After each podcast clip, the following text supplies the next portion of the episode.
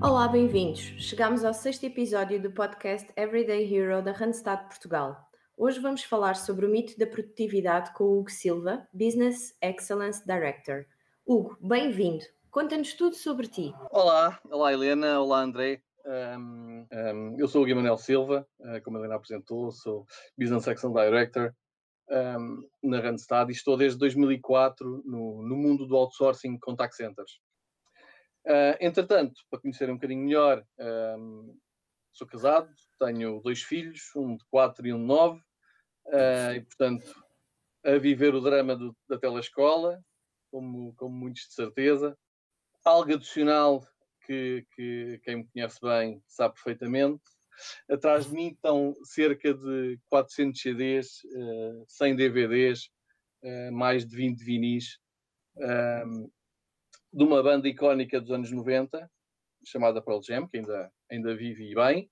Uh, e, e, como algo de curioso, um, além da minha lua de mel e de viagens de negócios, uh, já percorri uh, mais de 20 países a ver concertos e este ano chegaria ao meu concerto 100, que não vai acontecer, mas, mas há de acontecer posteriormente. Boa, Hugo. Uh, mais uma vez bem-vindo e obrigado pela, pela partilha. Bem, acho que é interessante hoje falarmos sobre produtividade uh, e para isso temos aqui três pontos de vista que, que podemos explorar.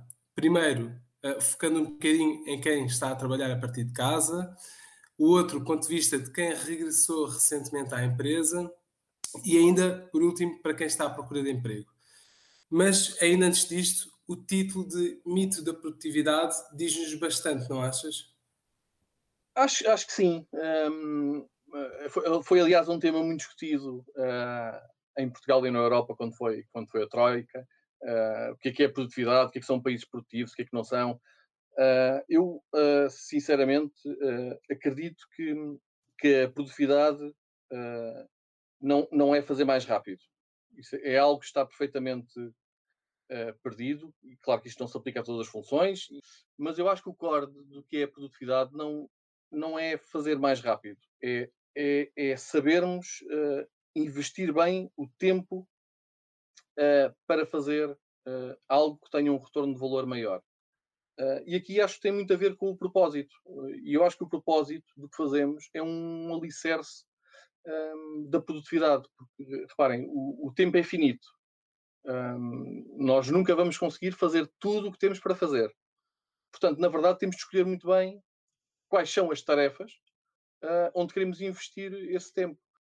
E aqui acho que é importante dizer, um, e, é, e, é, quase transversal todas as funções, ou se não, se não for quase, é mesmo, um, todas as pessoas em todas as empresas uh, são, em parte e em grande parte, responsáveis pela melhoria contínua e pela produtividade uh, e eficiência global da empresa e ninguém pode fugir uh, a essa responsabilidade.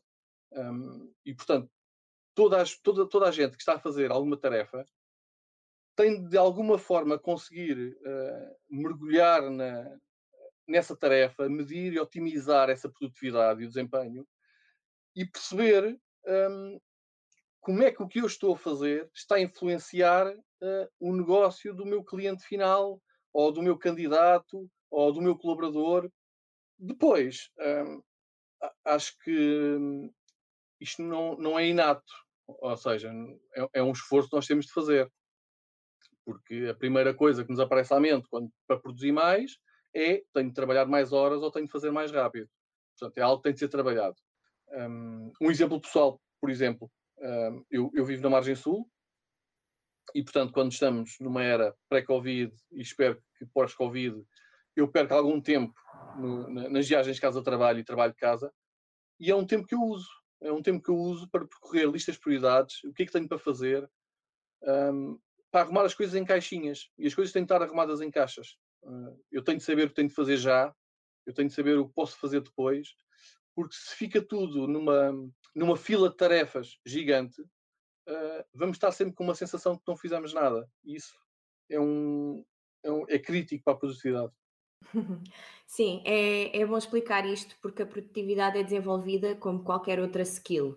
Uh, assim sendo, Hugo, que dicas tens uh, para nos mantermos produtivos a trabalhar, por exemplo, a partir de casa? Uh, sim, há, há, coisas que eu acho que, que, que, não são diferentes a partir de casa ou no escritório, mas que na verdade a partir de casa tornaram-se muito mais importantes. E uma que eu, me parece óbvia, que eu já sabia que assim era e, e, e ainda a vivo mais agora, é o foco para a produtividade, o foco é absolutamente vital para a nossa capacidade de produzir ao melhor nível, porque isso condiciona-nos a nossa disponibilidade mental para decidir melhor. Um, o foco é fulcral para, para, a questão da atenção que damos às coisas, uh, seja uma tarefa, seja uh, dar um passeio no parque, uh, que é, se eu estou a fazer agora uma tarefa, eu tenho de estar 100% nessa tarefa. E, e no meu sistema que eu falei há pouco, eu tenho de saber que há outras coisas que não são agora, são depois, estão agendadas para depois. Uh, mas eu estou a fazer esta, é agora. Um, mas uh, isto tem tudo a ver com os nossos recursos mentais, não é? Eu não consigo estar com os meus recursos mentais dedicados um, a tudo ao mesmo tempo. Isso, isso não funciona. Uh, o multitasking é, é, um mito que não existe. E lá está. Esse pode ser outro mito da produtividade. reparem, se eu receber 100 mails por dia, e se for só espreitar o que é que é cada um, isto são 5 minutos uh, por, por, e-mail. 5 em 5 minutos eu estou a parar. Não faz sentido. Um, e portanto, qualquer alteração que eu possa ter no foco que eu estou a ter numa tarefa vai ser, vai ser uma distração. Isso não, não funciona. E que dicas práticas eu posso dar? Uma é o, o varrimento mental. Um, está, está, está, muito estudado e eu gosto especialmente desta. Uh, se nós tudo que estamos uh, na nossa, no nosso consciente, ou no nosso subconsciente até, de coisas que tenho para fazer, estas coisas estão a ocupar ali um espaço. Se eu as colocar num papel, numa lista de tarefas de coisas que tenho para fazer, uh, há uma certa segurança de que está ali, eu não me vou esquecer porque eu escrevi. E eu não estou a ocupar um espaço mental para isso. Uh, depois outras coisas. Uh, bom, uh, desligar notificações e-mail quando estamos focados em alguma coisa. Um, há quem faça uma gestão da cadência do fluxo de trabalho com um género de semáforos, que é eu nesta hora não vou ver mails, mas avisei a minha equipa. Eles sabem que eu só vou responder a mails daqui a pouco. Muito bem, Hugo, mudando aqui um pouco e pensando agora naqueles que estão à procura de emprego, como é que conseguimos medir a produtividade quando o foco é enviar candidaturas ou, ou ir a entrevistas, por exemplo? Um, eu, eu acho que não será um, muito diferente uh, na perspectiva de um candidato um, em, em, num ambiente virtual ou não virtual. Uh, mas eu acho que há coisas que são muito importantes uh, e que têm a ver com o que eu estava a dizer há pouco, de o que eu faço tem de ter em vista um retorno maior. Um, e, e, claramente um, um, candidato hoje em dia, uh, não pela questão de, de, de, pan de, pandemia, mas mais por uma questão de como está a evoluir o mercado do trabalho, há, uma, há uma questão relativamente à sua marca pessoal que tem de ser construída, que, que é tempo bem gasto. e se alguém está em confinamento hoje, é muito mais relevante trabalhar bem as suas redes sociais, construir a sua marca. Uh, se tiver de escrever artigos, que escreva. Um, está a trabalhar, há coisas que pode contribuir uh, para as suas redes.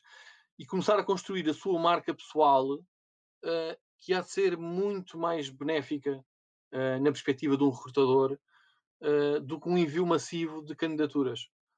e, portanto, aqui, aqui claramente, o fazer muito e rápido não é um ganho para um candidato.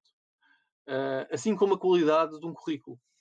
Um, currículo, se há um tempo agora para gastar em aperfeiçoar um currículo, ele deve ser feito em aperfeiçoá-lo na medida de colocar as mais-valias que, que, que, o candidato tem, uh, mais, mais do que a sua experiência, as suas mais-valias, mas as suas mais-valias em função do que a empresa para quem ele vai enviar o currículo está à procura e está a precisar. Ou seja, é uma coisa muito um para um. Como é que, o que é que eu tenho de dizer de mim próprio que vai ser uma mais-valia para esta empresa, para os seus clientes, para os seus colaboradores. Uh, e, portanto, há aqui mais uma, novamente a questão do propósito. Como é que eu posso fazer parte do propósito desta empresa? E isso é, claro, algo que tem de estar no currículo. Um, e, e, e, depois, seja ambiente virtual ou ambiente não virtual, tem de ser passado isso em, em entrevista. Um, acho que isto é muito relevante para um candidato. Uh, já era antes, é ainda mais agora e vai ser e vai ser ainda mais depois com o evoluir do mercado de trabalho como ele está a ocorrer. Uh, sim, Hugo, eu acredito que, e tal como nós já falámos em, em podcasts anteriores, uh, acabamos por tocar aqui sempre no tema e o mais importante é, sobretudo, manter a motivação e o foco nos, nos objetivos. Hugo, muito obrigado por teres partilhado a tua experiência e dicas. Obrigado eu. E obrigado a todos os que nos ouvem. Já sabem, subscrevam o nosso podcast e acompanhem as nossas redes sociais Randstad Portugal. Bom fim de semana. Bom fim de semana.